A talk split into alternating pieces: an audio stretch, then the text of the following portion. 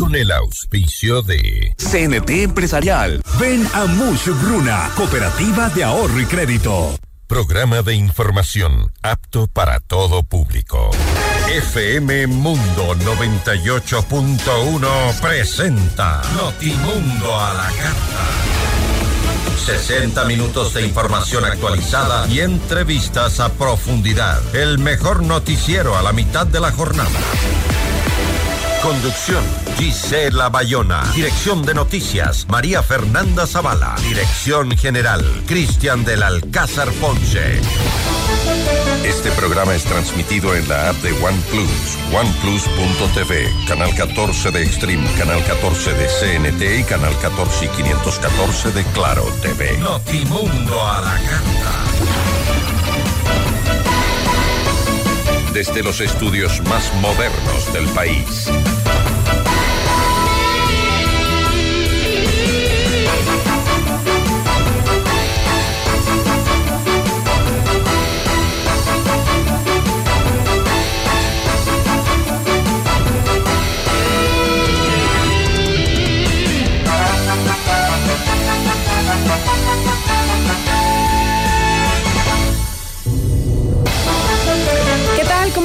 Buenas tardes, gracias por acompañarnos. Ya viernes se nos terminó la semana. Bueno, hoy en nuestras entrevistas vamos a conversar con Walter Macías, el ex juez de la Corte Nacional de Justicia. Hablaremos sobre la falta de acuerdos para elegir al presidente y, la, y también la decisión de la Procuraduría de prorrogar en funciones a Iván Saquicela. ¿Puede Saquicela realmente continuar en sus funciones? También nos va a acompañar Natalie Farinango, ella es asambleísta de ADN y presidenta de la Comisión de Régimen Económico. Con ella conversaremos sobre la ley de extinción de dominio. Bienvenidos.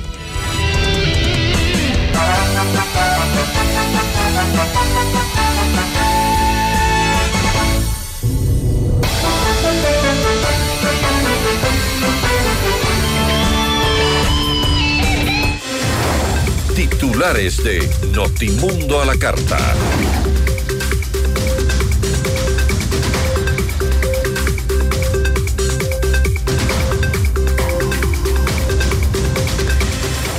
Solanda Goyes, vocal suplente del Consejo de la Judicatura, denuncia que Javier Muñoz sigue recibiendo su sueldo desde la cárcel. Por segunda ocasión, el Pleno de la Corte Nacional de Justicia no logra consensos para elegir al próximo presidente de la entidad. La Fiscalía investiga una red de corrupción que habría eh, cometido peculado en la autoridad portuaria de Esmeraldas. Un tribunal de la Corte Nacional de Justicia rechazó el pedido de habeas corpus de Daniel Salcedo, procesado por delincuencia organizada en el caso Metástasis. Él permanecerá en la cárcel de Cotopaxi. Cálculos políticos y falta de consensos en la Asamblea para aprobar el incremento del IVA al 15%. Jorge Muñoz renuncia a la gerencia del Banco del Instituto Ecuatoriano de Seguridad Social. El presidente Daniel Novoa se reunió con los alcaldes de Amberes, Rotterdam y Hamburgo para fortalecer la cooperación de seguridad en los puertos del país. Henry Loaiza, alias Alacrán, líder del cartel del norte del Valle de Colombia, fue deportado a ese país. En las próximas horas será extraditado a los Estados Unidos. Seis reos de alta peligrosidad de distintas cárceles del país fueron trasladados a la penitenciaría del litoral en Guayaquil.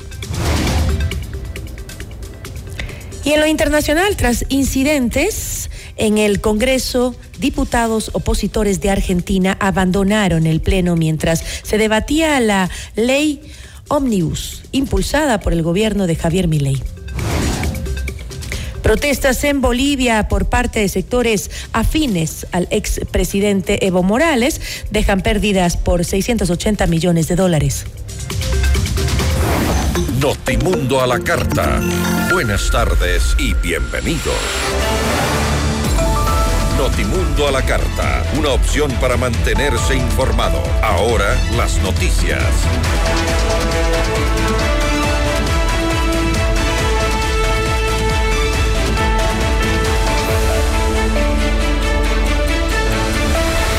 Desde la cárcel 4 de Quito, Javier Muñoz continúa recibiendo su sueldo como vocal del Consejo de la Judicatura. Así lo denunció su suplente, Solanda Goyes, en Notimundo al Día. Afirmó además que el Pleno del organismo continúa en su afán de hacer participar a Muñoz de las sesiones sin que ella pueda principalizarse como indica la norma es realmente una vergüenza, una vergüenza para el país. ¿Hasta cuándo quieren aguantarlo a Javier Muñoz desconectado, sin asistir y muy seguramente cobrando el sueldo? Una y, su equipo, no solo Javier Muñoz, ¿no? Este Siguen cobrando sueldo. Claro, ellos hicieron una consulta a la Procuraduría solamente con el ánimo de salvarse el salario, pero su equipo está trabajando en el Consejo de la Judicatura, todo el equipo de Javier Muñoz, sin hacer nada, porque ¿qué van a hacer si no tienen vocal que gestione las cosas y le van a, les van a pagar? No les han desvinculado, eso yo ya... Javier Muñoz sigue cobrando sueldo. El, tienen que pagarle. ¿Qué van a hacer este mes? No le van a pagar. Entonces, otra arbitrariedad, porque le, quieren sostener como vocal. Ellos afirman, mire, en la consulta que hace el Consejo de la Judicatura al Procurador General del Estado, afirman y dicen, la ausencia de Javier Muñoz no le excluye de su titularidad. Es decir, están muy cómodos con tenerlo allí presente. Un tribunal de la Corte Nacional de Justicia declaró improcedente el recurso de casación interpuesto por tres de los sentenciados en el caso Hospital de Pedernales y ratificó la sentencia de seis años de prisión por lavado de activos. En una investigación paralela por los mismos hechos fue sentenciado el exasambleísta Daniel Mendoza y el ex eh, del SECO, René Tamayo. La Fiscalía General del Estado solicitó a la justicia incluir en la lista de sospechosos de integrar una presunta red de corrupción que operaba en la autoridad portuaria de Esmeraldas a 18 personas más. El Ministerio Público los investiga por el uso, por el supuesto delito de peculado. En total son 30 los indagados en el proceso que inició hace más de un año. Para cuatro de los vinculados, un juez dictó prisión preventiva. Los 14 restantes deberán presentarse periódicamente en la unidad judicial de Esmeraldas. No podrán salir del país y llevarán un dispositivo electrónico de ubicación. Por unanimidad, el Tribunal de la Corte Nacional de Justicia resolvió negar la acción de habeas corpus solicitada por Daniel Salcedo, uno de los 39 procesados por delincuencia organizada en el caso Metástasis. En su argumento, el eh, magistrado señaló que no existe vulneración de ningún derecho, por lo que no hay una razón jurídica para la procedencia de la garantía constitucional. Durante su intervención en la audiencia, Daniel Salcedo aseguró que es torturado por no tener agua y porque cuenta con apenas 30 segundos para comer. La solicitud la realizó por medio de un abogado el 30 de enero. Según Daniel Vivanco, representante de Salcedo, la vida de su defendido corre peligro en la cárcel de Cotopaxi, en donde fue recluido el pasado 21 de enero tras ser deportado desde Panamá. En otros temas, de acuerdo con la Corporación de Estudios para el Desarrollo Social, Cordes, el Ecuador está al borde del precipicio y la crisis económica que afronta podría poner en riesgo la dolarización. En Notimundo Estelar, el experto económico Abelardo Pachano señaló que el aumento del IVA por sí solo no abastecería el financiamiento de las obligaciones que arrastra el Estado. No podemos dejar de producir en el ITT porque eso significa mil millones de dólares adicionales de pérdida del ingreso del presupuesto del Estado. De tal manera, Fausto, que este es un problema estructural grave que no tiene solución si no lo abordamos de una manera frontal. Nada de medidas eh, temporales, que vamos a subir por tres años, por dos años el, el IVA. Eso es mentirle a la sociedad. Eso es falso. Porque después de dos o tres años a lo mejor tenemos que aumentar mucho más si no hemos hecho el trabajo. Y la necesidad va a ser la misma. O tal vez más si no hacemos el trabajo completo. Pero el problema más serio, ahora Fausto, es que estamos primero de febrero y no sabemos a cuántos servidores públicos no les pagaron la remuneración. Y según el Ministerio de, Ministerio de Finanzas, iban, a, iban en orden prioritario Policía y Fuerzas Armadas, luego iba Salud y luego iba Educación. Y después del resto. Según Abelardo Pachano, el país cerró el año con atrasos de más de 4.500 millones de dólares sumados a los mil acarreados en el 2022. A su criterio, este monto corresponde a deudas con proveedores de servicios y obligaciones pendientes con entidades. Si hay un momento en donde el presupuesto del Estado ya no tiene con qué eh, realmente atender las obligaciones, porque no le ingresan eh, créditos internacionales, porque no tiene posibilidad alguna de acceder a ingresos adicionales directos, eh, corrigiendo algunas de las deformaciones que, que existen en el presupuesto, pues tendrá que verse obligado y se verá en una circunstancia en la cual tratará de emitir cuasi monedas para hacer pago de sus obligaciones y eso lo que lleva es a la existencia a la, a la existencia de un sistema bimonetario con papeles o cuasi papeles que se negociarán de alguna manera y que ya ahora, ahora mismo yo daba un ejemplo, eh, ya se pagan algunas obligaciones como por ejemplo las, los, eh, los beneficios que corresponden a los jubilados del, del Estado ecuatoriano, que en lugar de pagarles en, en dólares les están pagando en bonos del Estado. Notimundo a la carta. Información oportuna al instante mientras realiza sus actividades al mediodía. Bienvenido a la era de seguridad digital. CNT Empresarial presenta Corporate Wards, una solución definitiva de ciberseguridad. Corporate Wards es más que una respuesta, es tu escudo digital enfocado en seguridad perimetral, endpoint y seguridad para aplicaciones. Conoce más en www.empresas.cnt.com.es. Todos los caminos conducen a Mushukruna. Vive el Carnaval 2024. Te esperamos en el complejo con toda la familia. Disfruta de la Expo Sabores, globos aerostáticos, shows cómicos, juegos, exhibiciones de carros, cañón de espuma, danza y bandas de pueblo. Disfraza también a tu mascota y gana fabulosos premios. 8.000 parqueaderos, 500 stands y mucha seguridad. Ya volvemos con Notimundo a la carta. Somos tu mundo, FM Mundo. Sigue nuestra transmisión en video FM Mundo Live por YouTube, Facebook, X y en fmmundo.com. Somos FM Mundo. Comunicación 360. Inicio de publicidad con el auspicio de Banco Guayaquil. Primero tú. FM Mundo presenta Minuto Forbes con Cristian del Alcázar Ponce. Bienvenidos en FM Mundo, es el Minuto Forbes, según el Boletín de Cifras de enero 2024 del Ministerio de Producción, Comercio Exterior, Inversiones y Pesca. Los 10 acuerdos comerciales que tiene Ecuador sumaron 6.652 millones de dólares en exportaciones y 8.900 millones en importaciones. Esto se traduce en una balanza comercial negativa de 2.248 millones. Las exportaciones e importaciones son tira y afloja del comercio exterior. Bajo un semarro verde, amarillo y rojo, la balanza comercial define el beneficio de las partes. Rojo si es que las importaciones son más que las exportaciones, verde si pasa lo contrario y amarillo si se llega a un punto de equilibrio, es decir, un beneficio nulo para todos los actores nacionales. Suscríbase ya a Forbes Ecuador en www.forbes.com.es. FM Mundo presentó Minuto Forbes con Cristian del Alcázar Ponce. Patrocinado por. Con Banco Guayaquil, ahorra y gana el 5.5% de interés sin abrir otra cuenta. Solo abre tu app e ingresa a la función Meta. Fija el monto mensual, programa el tiempo de ahorro y listo.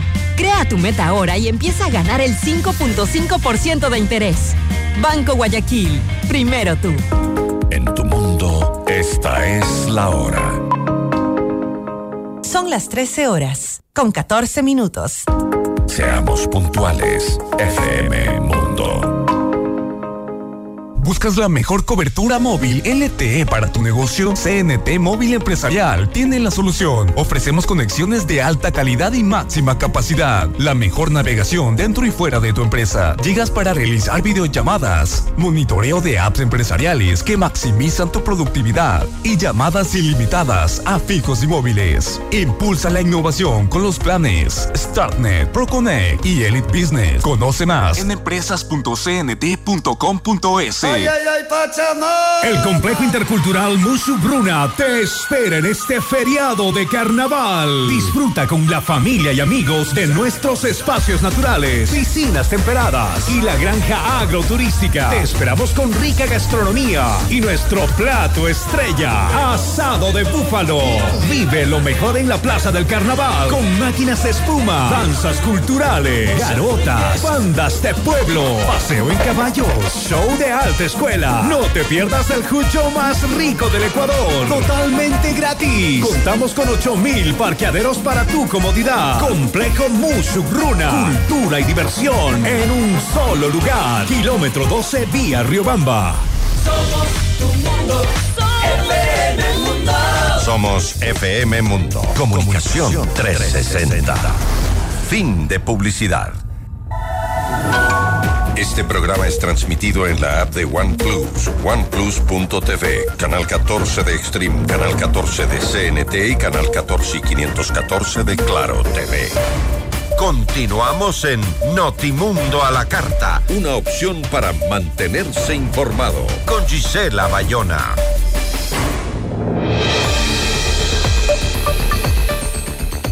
Sin los votos suficientes para ninguno de los postulantes, la Corte Nacional de Justicia no logró elegir al presidente de esta institución. Iván Saquicela puede continuar en sus funciones? La entrevista a la carta, en diálogo directo con los protagonistas de los hechos. Nos acompaña a esta hora Walter Macías, juez de la Corte Nacional de Justicia. Doctor, ¿cómo está? Muy buenas tardes. Buenas tardes, gracias Gisela por la invitación. Doctor, este jueves, eh, tras un nuevo intento, los jueces de la Corte Nacional no lograron designar a su presidente, por lo que Iván Saquicela seguirá en sus funciones. Esto porque la Corte previamente ya había consultado el criterio de la Procuraduría General del Estado sobre qué hacer en la institución ante la falta de votos suficientes para nombrar al nuevo titular. La Procuraduría señaló que en este caso corresponde la prórroga en funciones del actual presidente, Saquicela, hasta que legalmente pueda ser sustituido. ¿La resolución de la Procuraduría marca ya un camino claro en este caso o usted cree que no? Eh, pues bien, Gisela, eh, en primer lugar, aparte de ser magistrado de la Corte Nacional, la ciudadanía debe conocer que mis criterios siempre son jurídicos. Nunca me decanto ni por la posición de quien quiere reelegirse, ni tampoco por aquellos que aspiran nuevamente a la presidencia. Pues bien, eh, hay que delimitar primero que las consultas, la absolución de consultas de la Procuraduría General del Estado, según la Constitución y la propia ley orgánica de la Procuraduría eh, General del Estado, son de carácter vinculante y de aplicación obligatoria para toda la administración pública. Tiene que legitimarse en la petición del máximo representante de un organismo. En este caso se hizo por parte del presidente de la Corte Nacional de Justicia, que no solamente representa a esta institución, sino también a toda la función judicial. Entonces, los efectos de esta eh, consulta que ha suelto el procurador le dan legitimidad porque si no hubiese sido de esa forma no hubiese dado respuesta y la hubiera rechazado. Ahora ah. bien, ahora que está eh, vigente, digámoslo en ese sentido, debe ser acatada por todas y todos, inclusive por el Consejo de la Judicatura y nosotros como jueces de la Corte Nacional, como no, también debemos acatar. Ok, ahora, este, ¿a qué se refiere la Procuraduría cuando señala que Saquicela puede permanecer en funciones hasta que legítimamente pueda ser sustituido? Es decir, ¿hasta cuándo se puede dar la prórroga en funciones de Saquicela? Sí, como usted bien trae a colación, eh, Gisela, es práctico. El artículo 198 nos obligaba a escoger a una presidenta o presidente titular.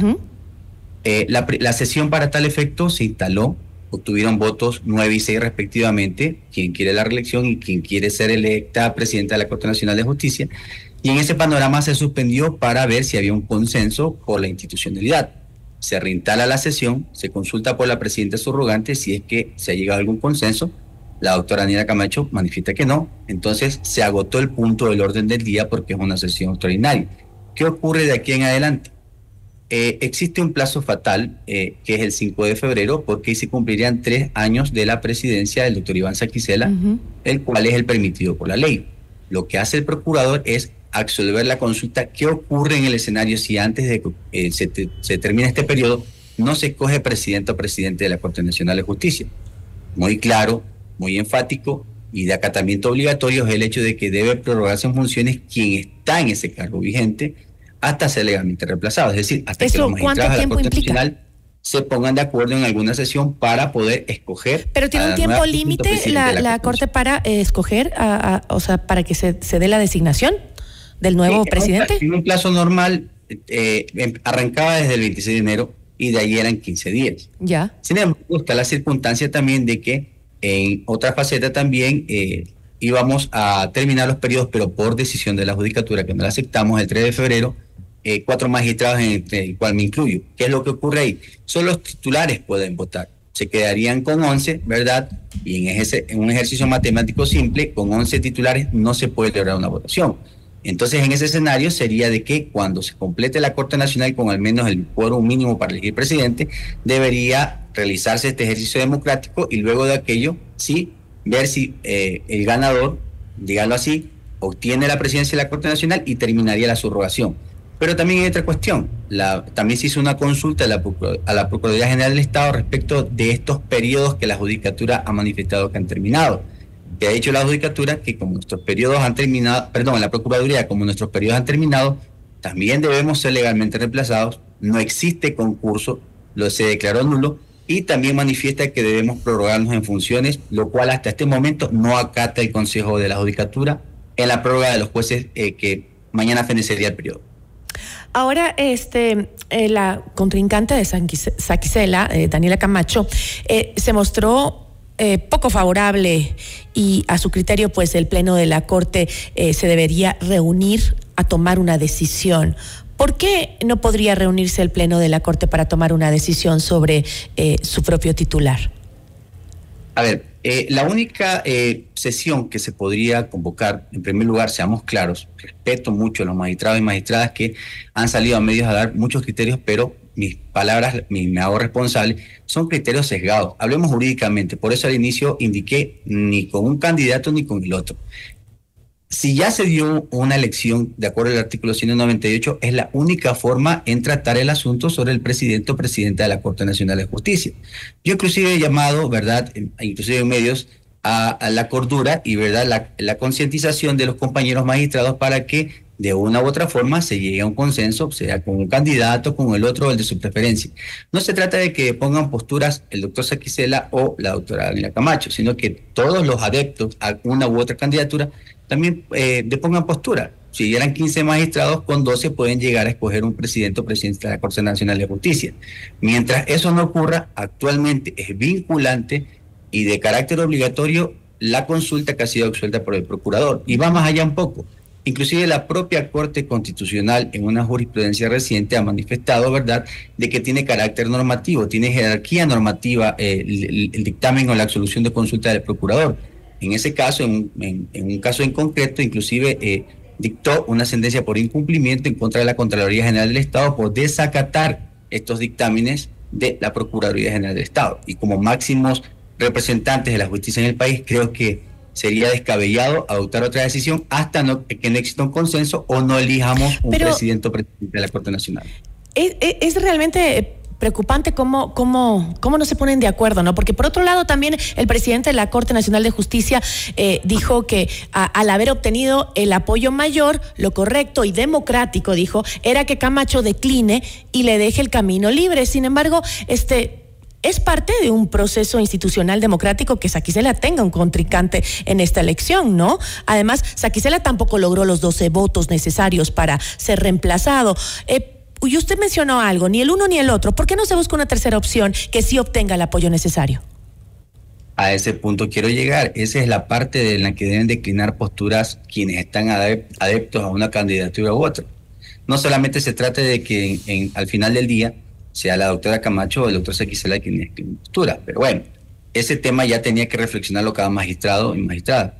Y sobre lo que me eh, hace mención, el día de la elección, porque también yo critico aquello, no es una elección política, no había que hacer campaña anticipada. la reglamentación interna dice que nosotros nominamos candidatos y en ese momento son hábiles para ser electos, ¿verdad?, por votación de los demás jueces de la Corte Nacional. Ese día nos enteramos, o bueno, me entero, y nunca lo refutó ninguno de los tres candidatos, el doctor Saquicela, el doctor Swing y la doctora Daniela Camacho, que habían llegado a una suerte de consenso o acuerdo previo de que si alguno de los candidatos, ¿verdad?, obtenía una votación menor, iba a ceder o declinar buscando el ámbito institucional. Sin embargo, esto no ocurrió, pero bueno, comparto de que eso es algo que decidieron ellos, es un consenso entre ellos.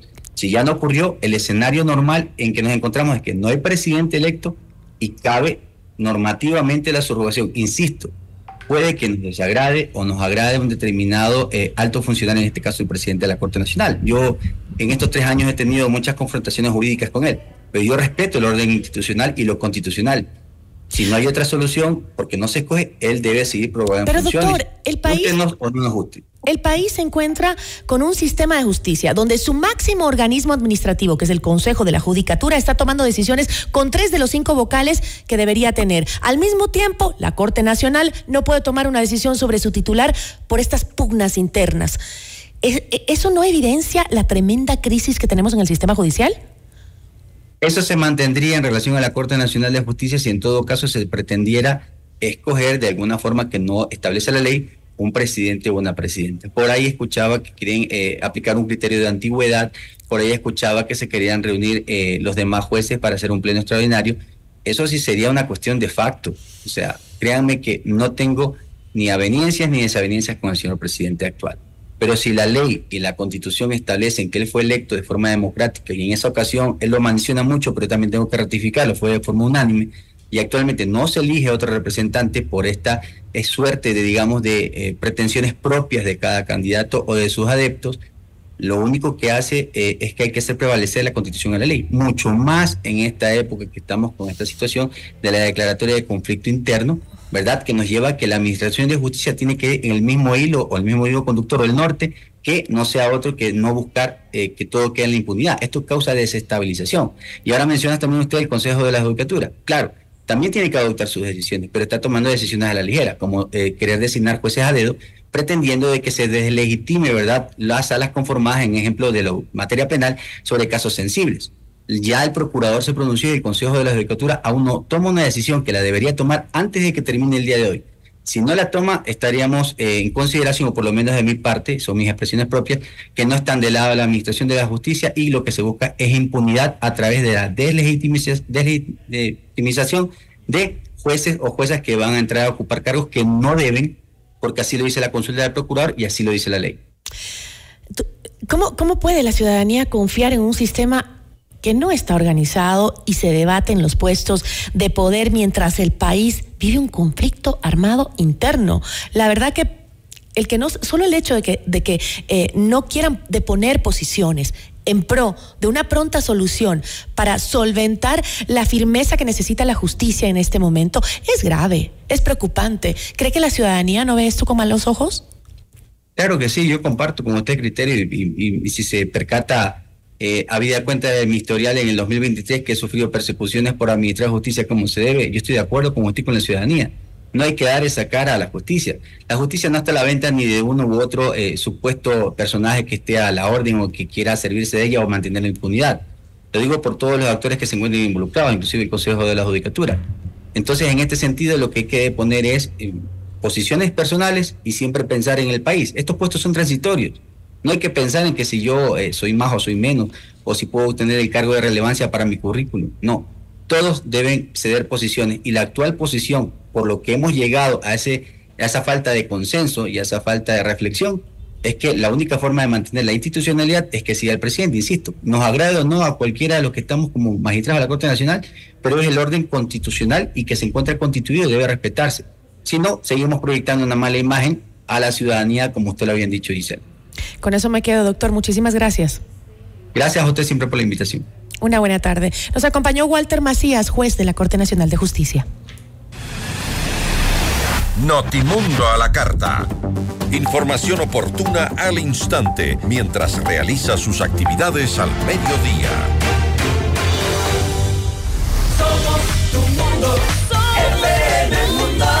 Nuestros mejores contenidos. Suscríbete gratis a nuestro canal de YouTube FM Mundo Live. Somos FM Mundo. Comunicación 360.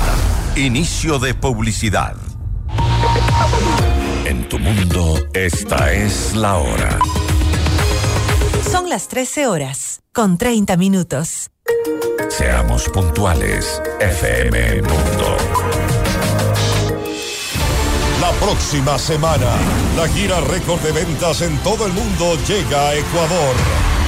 Dante Gebel, Presidente Tour. Buenas noches, gente te vas a sorprender. Una noche para reír, conmoverte y emocionarte. Te llegará al corazón. Quito a pedido del público. Dos funciones, 7 y 8 de febrero, 19 horas. Teatro Nacional Casa de la Cultura. Últimas entradas a la venta en ticketshow.com.es. Río Centro, Mole Jardín, Paseo San Francisco y El Recreo. Con tarjetas Produbanco. 10 meses sin intereses. Auspician Pícaro Resto Grill y Aseguradora del Sur. Dante Gebel, presidente, te lo trae Top Shows. Si quieres vender más en este nuevo año, publicita con nosotros en FM Mundo. Promociona tus productos, destaca tus servicios y brilla en el mercado a través de nuestras multiplataformas. Contáctanos ya a ventas arroba fmmundo.com. WhatsApp 099 003 8000. FM Mundo. Somos Comunicación 360.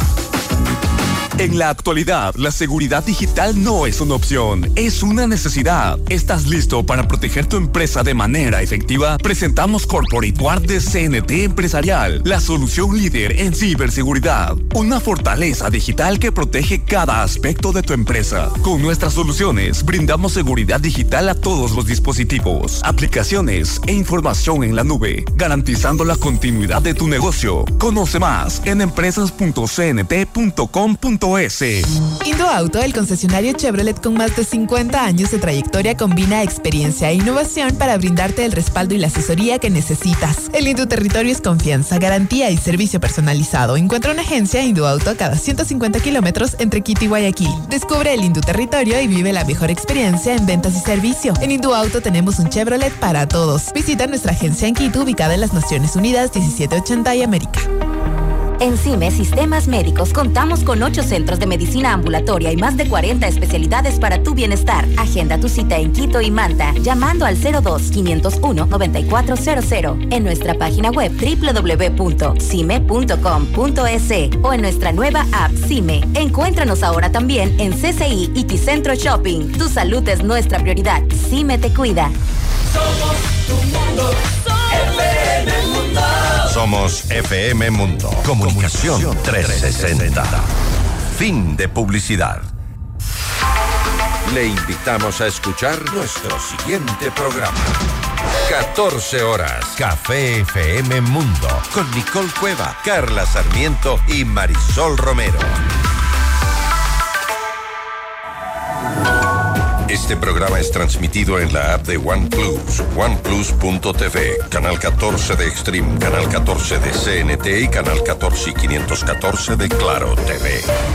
Continuamos en Notimundo a la Carta, una opción para mantenerse informado con Gisela Bayona. Notimundo a la Carta, una opción para mantenerse informado. Ahora las noticias.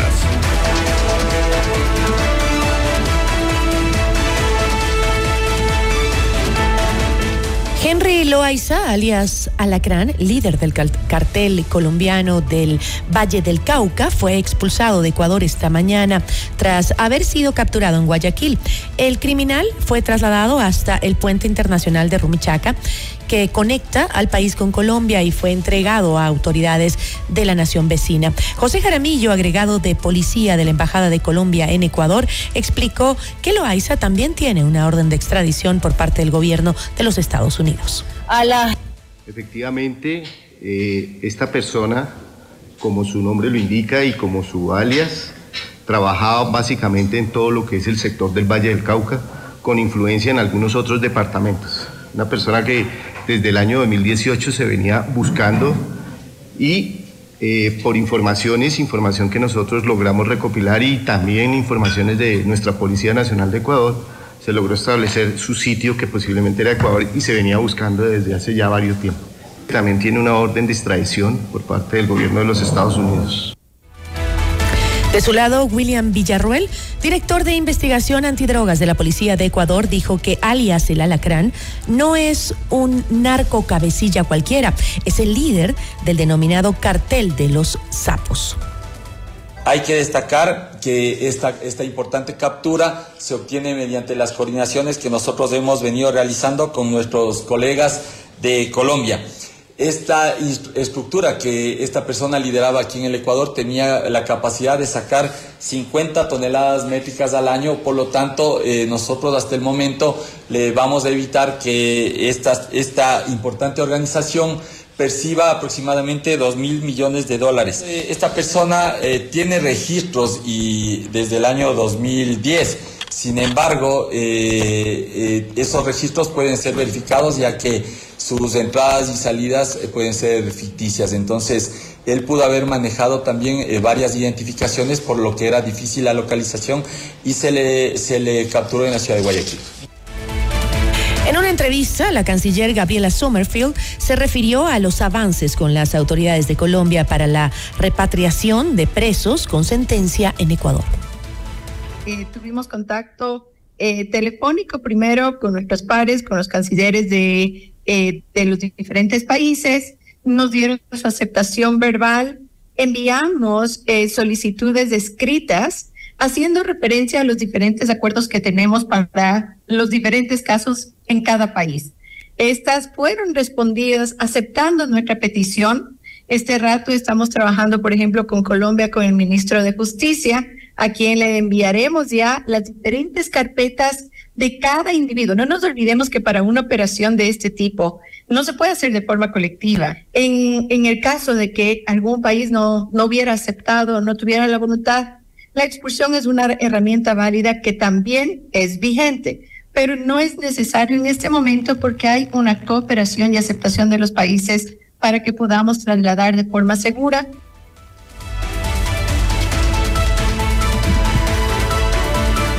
El presidente Daniel Novoa lideró la suscripción del memorando de entendimiento entre el Servicio Nacional de Aduanas del Ecuador, SENAE, y la Administración General de Aduanas e Impuestos Especiales de Bélgica. La canciller Gabriela Sommerfield habló más sobre este tema.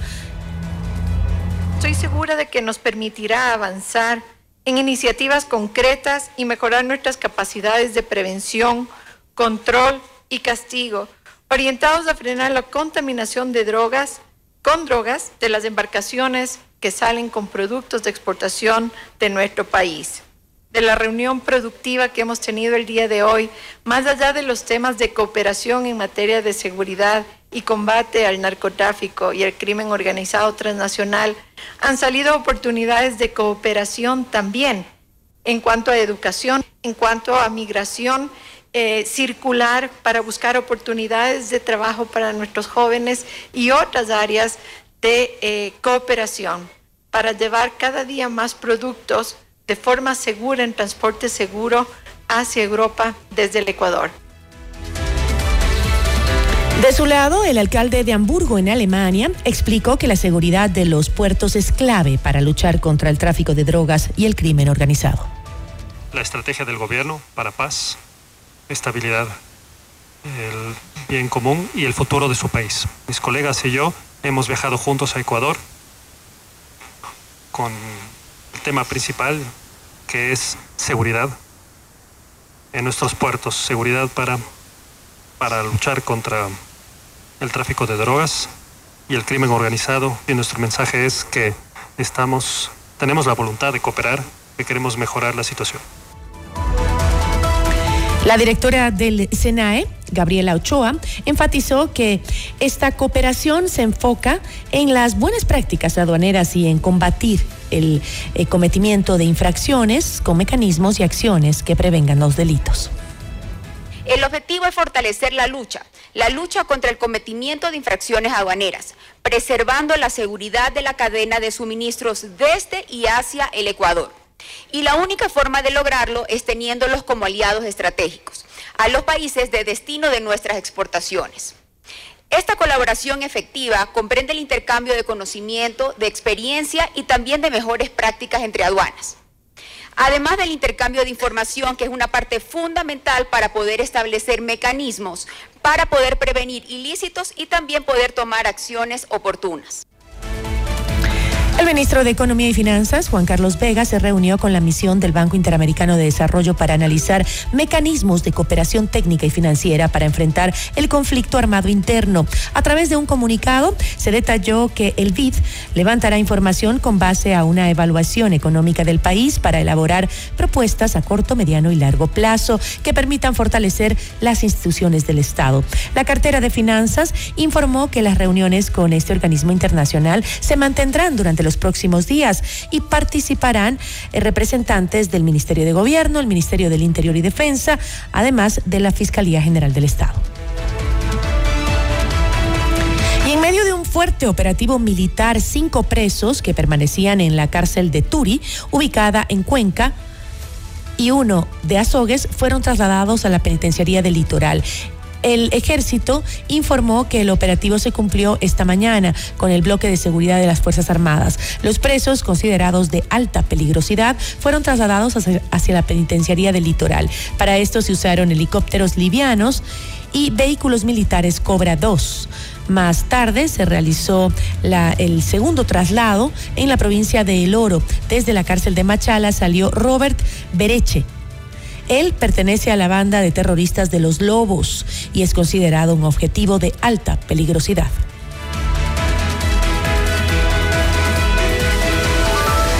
Martes 7 de febrero, el Pleno de la Asamblea Nacional tratará en segundo y definitivo debate el proyecto de ley enviado por el presidente de la República para financiar el conflicto armado interno. Hasta el momento no existen los votos para aprobar la propuesta, con lo que estaría por entraría por el Ministerio de la Ley. En el programa Decisiones, Jorge Peñafiel, legislador por Construye, explicó en qué escenario el gobierno podrá contar con los votos de esa bancada nuestros votos están siempre para el beneficio ciudadano. Y siempre vamos a buscar que sea la ciudadanía el beneficiario final de las acciones de la Asamblea y en general de las iniciativas eh, legislativas. Lo único que nosotros estamos diciendo es a ver, sentémonos a ver verdaderamente el escenario completo. Digámosle la verdad al país. No seamos incoherentes. No perdonemos deudas por un lado y pidamos eh, incremento el IVA por otro. Seamos claros. Queremos focalizar los subsidios. Focalicémoslos. Sentémonos a mirar. Veamos el tema, el escenario completo. Lo hemos dicho y lo hemos practicado. Nuestros votos están allí. Cuando hemos considerado una ley negativa, hemos votado en contra. Cuando hemos considerado que una ley es positiva, hemos votado a favor. Lo que no hemos hecho es lo que sí hicieron contra nosotros, que era desplazarnos del, del manejo eh, político y, de las comisiones más importantes de la Asamblea al principio del... del en, el primer acuerdo de lo... En el acuerdo, en el pacto Fiel también insistió en que desde el Estado se deberían hacer ajustes para no cargar todo el peso de la contribución económica a la ciudadanía. ¿Dónde está el recorte, eh, la propuesta de recorte estatal, por ejemplo, de reducción del Estado, que es absolutamente necesario? Más allá del informe de para primer debate o del tema del IVA exclusivamente, ahí tenemos un tema que es absolutamente necesario. Los economistas, todos nos han dicho que el Estado ecuatoriano es obeso, que el Estado ecuatoriano es grande, que el Estado ecuatoriano es insostenible en estas condiciones. ¿Dónde está ese esfuerzo, por ejemplo? El gobierno nacional nos tiene que decir, más allá de decirnos que ha recaudado 100 mil dólares aproximadamente en las redadas, 100 mil dólares dividido para los eh, delincuentes apresados están más o menos a 20 dólares por delincuente. O sea, es realmente, no es realmente un golpe al crimen organizado, si es que lo vemos desde ahí. O sea, si es que medimos en cuánta plata se ha recuperado, podríamos decir, no, no ha pasado nada. No ha pasado nada. Pasado? Y ahí hay muchos elementos que podríamos discutirlos en el tema de seguridad, como, como, como por ejemplo el tema del procesamiento de los delincuentes. ¿Cuántos jueces están atendiendo los temas de estos delincuentes apresados, de los terroristas. No hay capacidad del Estado para hacerlo. Pedro Velasco, legislador de Avanza e integrante de la Comisión de Desarrollo Económico, lamentó que desde otras bancadas no exista una sintonía con el momento que vive el Ecuador. Aquí no debe haber cálculos políticos, deben dejarse de lado esos cálculos electoreros. Lastimosamente este año es político y muchos están, entre comillas, pretendiendo cuidar el capital político. Aquí debemos cuidarlo al país. Debemos cuidar el bienestar de los ecuatorianos, la seguridad, la paz que se necesita. ¿Y por qué digo esto? porque durante los debates que hemos tenido al interno de la comisión existen posiciones radicales de las dos organizaciones políticas que están al interno de la Asamblea, el Partido Social Cristiano y el Partido Revolución Ciudadana. Ellos que han mencionado, no queremos saber nada del IVA. Sea, esa no es una posición de, de, de, de debate, de, debate, de análisis, de propuestas. No queremos saber nada y nosotros queremos que se incluyan estas otras observaciones. Cuando yo pienso que es importante también un poquito retrotraer la historia, lo que fue en el año 2016. En el 2016 apoyamos decididamente incrementar dos puntos el IVA del 12 al 14%. Además, Velasco explicó la importancia de incrementar el IVA para una inmediata recaudación.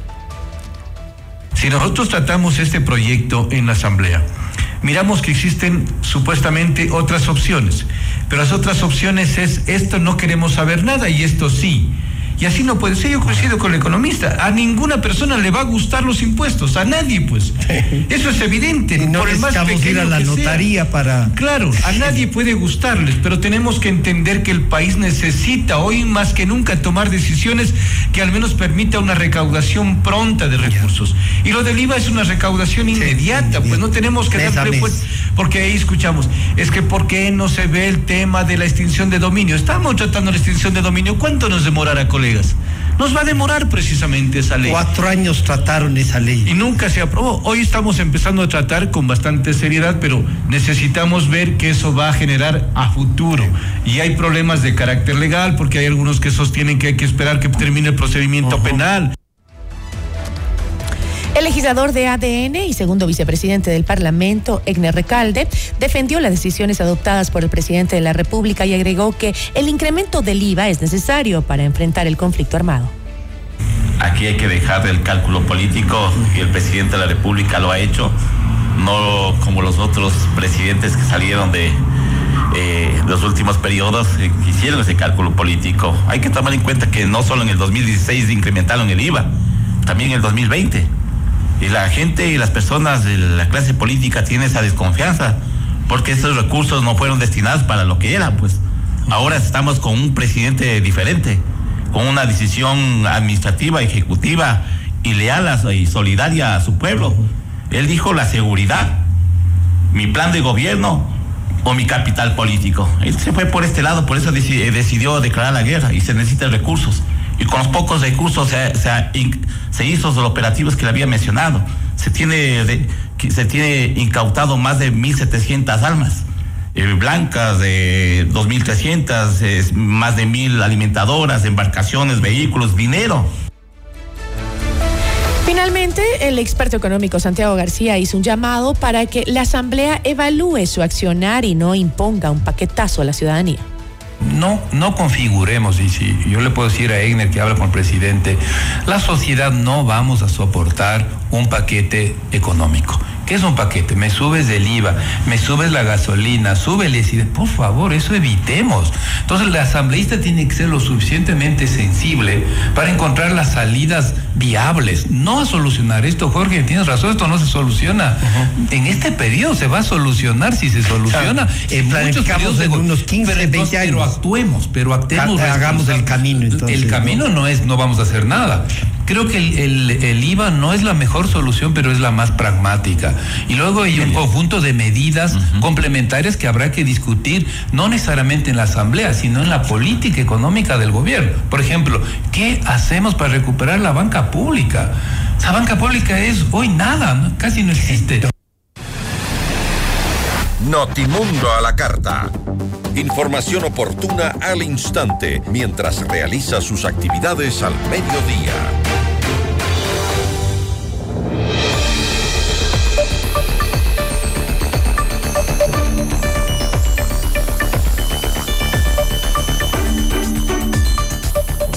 El primer debate de la ley urgente sobre la extinción de dominio que presentó el Ejecutivo se realizó dentro del Pleno de la Asamblea Nacional. ¿Qué observaciones han hecho sobre este proyecto? La entrevista a la carta, en diálogo directo con los protagonistas de los hechos.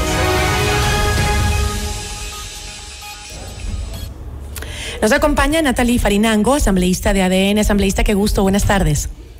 Buenas tardes, Gisela. Gracias por la invitación y buenas tardes también a todas las familias ecuatorianas que nos permiten ingresar a sus hogares por este medio.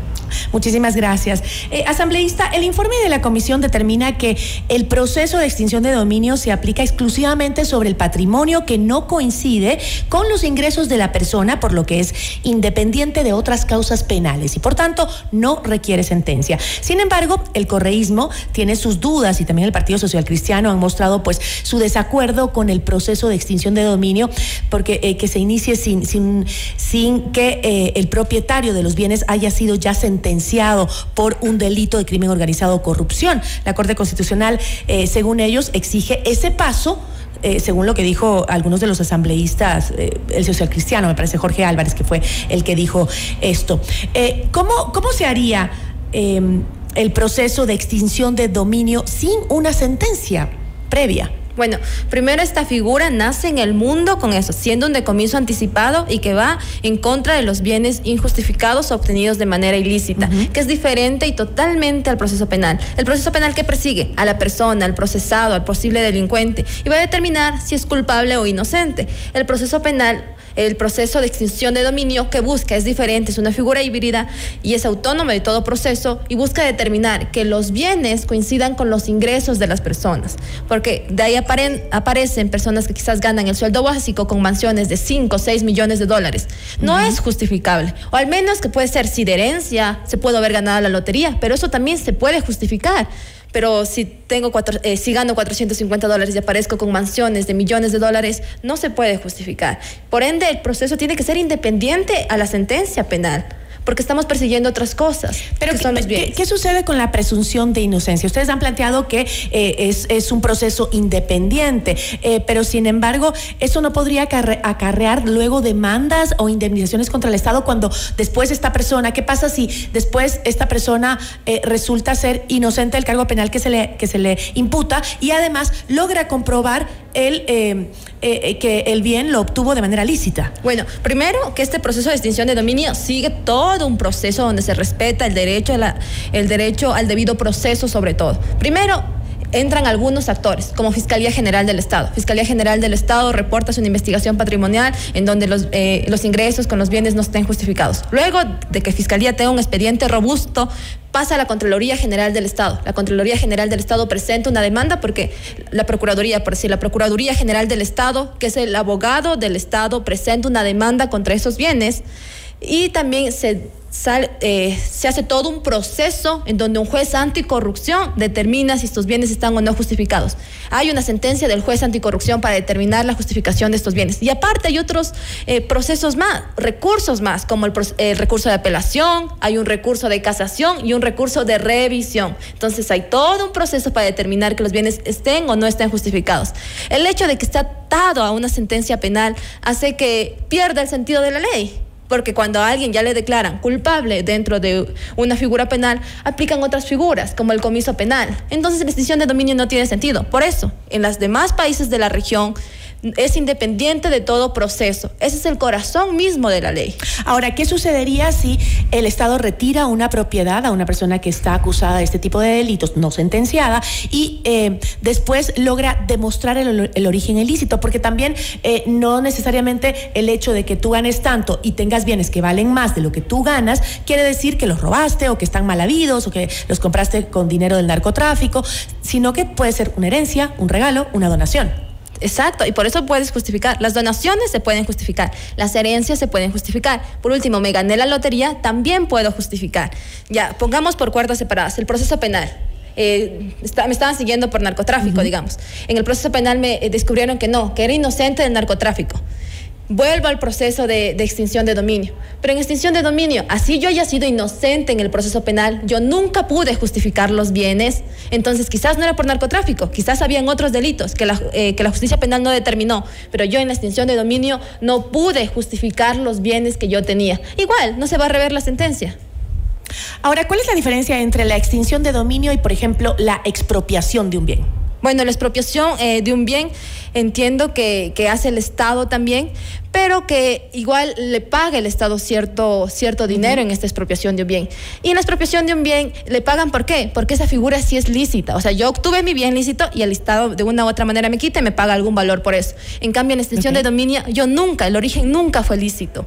Yo obtuve con dinero quizás mal habido, quizás de la sangre, dolor de las muertes de las familias ecuatorianas, o quizás me pusieron a mí ahí como testaferro y por ende tengo ese bien. Ok. Eh, Ahora, si se aprueba el proyecto, podría también caer en un dictamen de inconstitucionalidad debido a que eh, se podría interpretar como un incumplimiento del debido proceso por no mantener una sentencia previa, es más o menos lo que está diciendo el correísmo y los social, algunos socialcristianos. Bueno, eh, están alegando varios sectores eso, pero es totalmente falso. El dictamen de la Corte Constitucional analiza tres factores, entre ellos la sentencia previa, el requisito de la imprescriptibilidad, el tema de que se cumpla el debido proceso y que los legisladores debemos garantizar el derecho a la propiedad lícita. En extensión de dominio no estamos hablando de propiedad lícita, estamos hablando de propiedad ilícita. Nosotros conocemos muy bien que estamos en un Estado constitucional de derechos y que por ende la Corte Constitucional tiene ese deber, precautelar los derechos de todos las y los ecuatorianos. Por ende, este proyecto ha sido concebido eh, que se respete el debido proceso, que se respete el derecho de las partes afectadas. Por ende, hay todo un proceso. No es que de la noche a la mañana yo digo, este bien no puedes justificar y te voy a quitar. No, como digo, hay todo un proceso en donde intervienen algunos actores, como Fiscalía General del Estado, Procuraduría, hay un juez, hay proceso de apelación, hay proceso de casación, e inclusive para resguardarnos aún más, estamos planteando que en segundo debate haya un proceso de revisión también.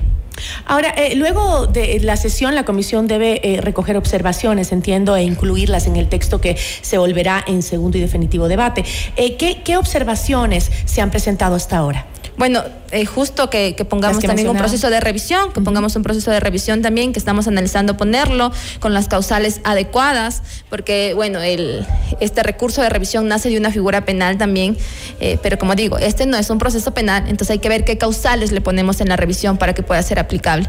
Entre ellas las más importantes, hay algunas cosas también que mejoran la técnica legislativa del proyecto y mientras tanto no pierda el corazón de la ley, como digo, que es sin sentencia previa penal, porque eso ha determinado de que desde el 2021 tenemos una ley de extinción de dominio. El único país que tiene ese prerequisito de extinción de dominio con una sentencia previa es Ecuador. Los demás países de la región no lo tienen.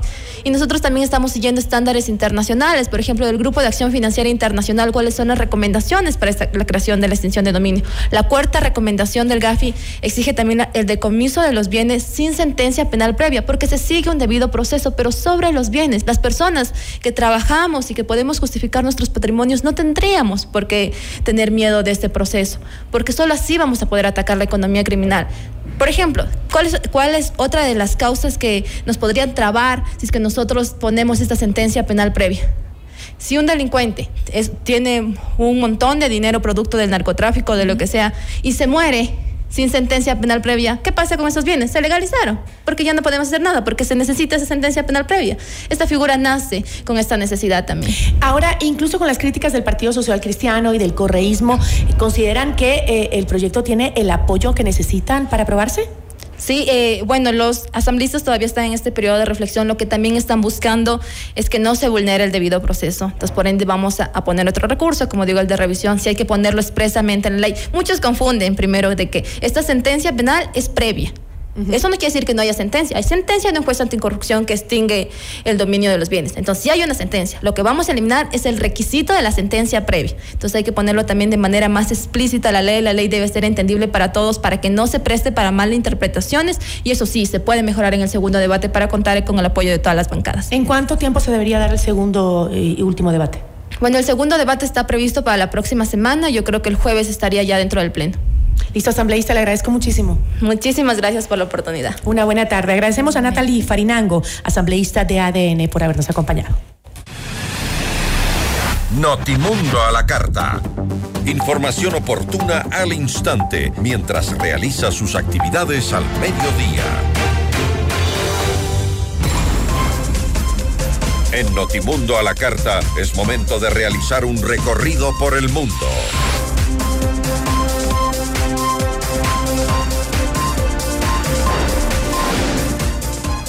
Diputados opositores en Argentina abandonaron el salón de la Cámara Baja, donde se debatía la denominada Ley Omnibus, impulsada por el gobierno de Javier Milei. Esto tras fracasar en su intento de tomar un receso en la sesión ante la represión eh, a manifestantes en las puertas del Congreso. Varios parlamentarios de izquierda y del Frente Peronista Unión por la Patria salieron del Palacio Legislativo para dirigirse hacia el inmenso cordón policial desplegado por orden del ministro de Seguridad de la Argentina para impedir que los manifestantes bloquearan las calles en su protesta contra el proyecto de ley.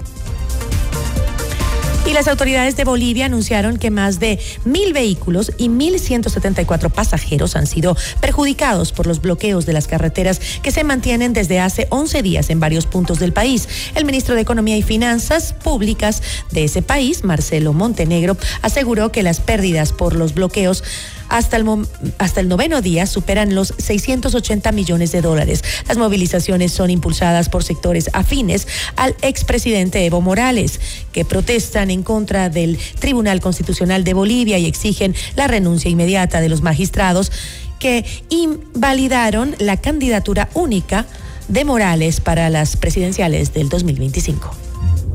Así concluimos la información. Y antes de despedirnos, una eh, noticia más. Le contamos que Jorge Muñoz Torres presentó su renuncia a la gerencia general del Banco del Instituto Ecuatoriano de Seguridad Social, del BIES. El directorio se reunirá la tarde de este 2 de febrero para conocer y aceptar la dimisión de Muñoz, quien asumió el cargo el 25 de abril de 2023. Fue el cuarto gerente del BIES durante el gobierno del ex eh, presidente Guillermo Lazo y el primero que estuvo frente a la entidad con la presidencia de Daniel Novoa. Hasta el momento se desconocen los motivos de su salida.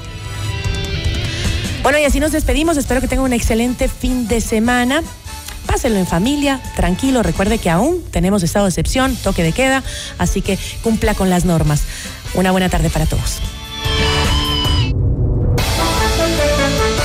Gracias por su sintonía esta tarde. FM Mundo 98.1 presentó Notimundo a la carta. 60 minutos de noticias actualizadas y entrevistas. El mejor noticiero a la mitad de la jornada. Conducción Gisela Bayona. Ingeniería de sonido Darío Gutiérrez. Dirección de arte Laili Quintero. Coordinación y redacción Fernanda Utrera. Redacción y redes sociales José Martín Muñoz. Dirección de noticias María Fernanda Zavala. Dirección general Cristian del Alcázar Ponce. Notimundo a la carta. Con el auspicio de CNT Empresarial. Ven a Mush Bruna, Cooperativa de Ahorro y Crédito.